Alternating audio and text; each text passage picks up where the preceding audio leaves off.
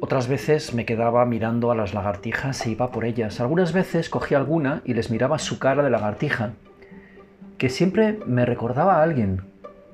Otras también miraba las mulas que pastaban al lado.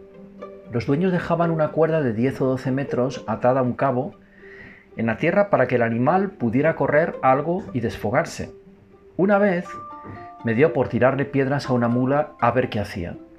Quería verla sofocada corriendo de un lado a otro, pero tampoco sé muy bien explicar por qué. Me daba algo de miedo, igual es por eso. De repente la mula arrancó el cabo donde estaba sujeta y se escapó por arriba del monte. Un hombre que estaba por allí me dijo, bueno, lo has hecho. Si te ve el dueño, te da más hostias que un hijo tanto.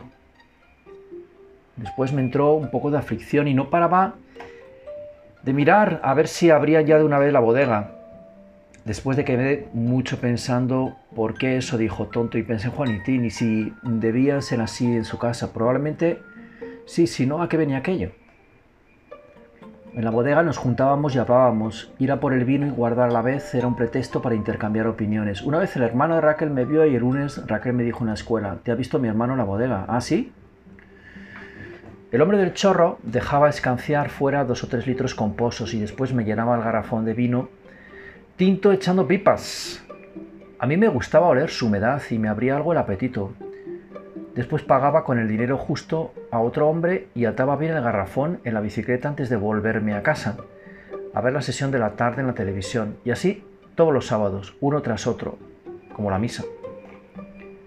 El vino fue otro de los Padre Nuestros del pueblo. Había muchos que se bebían de calitros por semana y otros no. Unos lo bebían por la noche o a la hora de comer, otros durante todo el día, como impulso para trabajar ya desde el desayuno.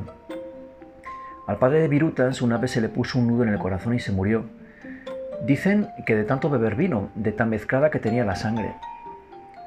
Hasta que un día la bodega cerró y ya no hubo más vino. Los hombres del pueblo empezaron a comprarlo en otras partes, en botellas finas como cuerpo de mujer. Las cosas fueron cambiando. A la bodega le empezaron a salir rajas y un montón de mata alrededor. Y lo peor, los hombres que pasaban por delante dejaron ya de mirarla como una mujer pasada.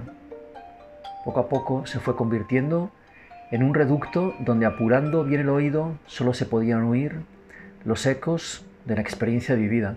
Por dentro, dicen, se fue secando como un viejo, como un árbol o como una tierra yeca y semi olvidada.